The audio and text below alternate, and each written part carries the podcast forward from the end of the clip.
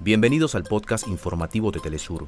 Acá te contamos los temas que son noticia el día de hoy. Comenzamos. El Congreso de Perú ha aprobado la ley que prohíbe el matrimonio infantil. Las organizaciones de derechos humanos saludan la medida y aseguran que es un paso importante hacia la erradicación de la violencia de género. Israel ha expulsado a todos los trabajadores gazatíes de su territorio y suprime también todos los contactos con la franja. Y en medio de la guerra, el gobierno israelí está al borde de una crisis política y social. Hasta acá nuestros titulares.